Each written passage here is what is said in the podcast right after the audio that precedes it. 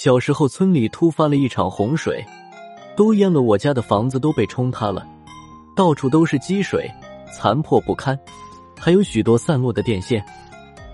老爹那时是村里为数不多的电工，老妈担心电线危险，就让老爹去整理。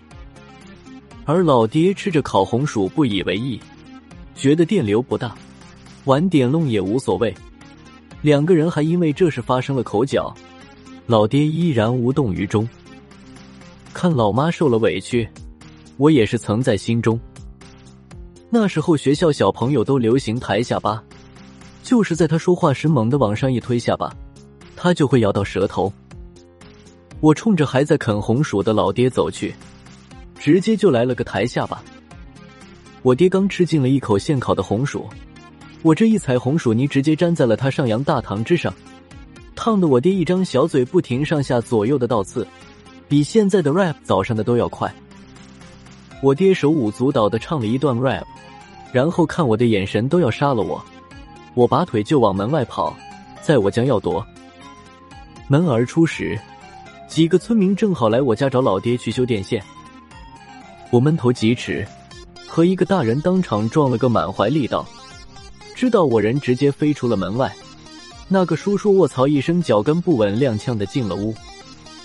他在里面又撞了几箱子才停下，那几根垂着的电线也偏移的晃了起来，然后插进了水里。我在门外迷迷糊糊的起来，然后往屋里看，都惊呆了。几个大人，还有我爹都呆在原地，身体有节奏的开始颤抖着，嘴里还节奏的发出呃呃的声音。我当时并不知道他们连变了不明，所以还能问怎么一个个？这是突然半天闲了吗？几个人走得越来越厉害，到最后已经开始手舞足蹈的跳了起来。我爹由于离电线最近，电的嘴哆嗦着，又开始唱乱跑，身子乱摆。我在外面深受他们感染，也学着老爹的样子开始扭着。此时只是没有灯光，不然我就是最靓的仔。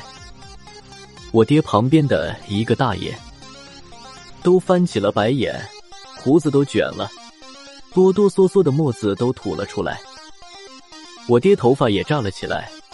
忍着麻痛，对正跳起劲的我勉强挤出几个字：“你跳个鸟蛋呀，老子都快电呼了。”我这才意识到电线的事，然后想起课堂上老师的话，吃惊的扛来一条大木棍，我费力的举起准备砸掉电线，结果这玩意对于我来说太重了，我举着它带着我转了一圈，然后我记得倒下之前，棍子不受控制的砸向了我爹，我爹四肢着地。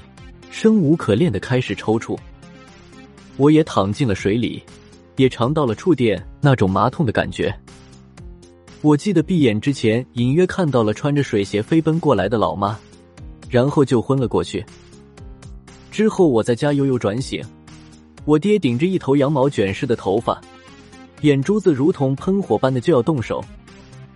我妈劝道：“孩子刚醒，还是先忍忍吧。”我记得那年开学，我晚去了一个月。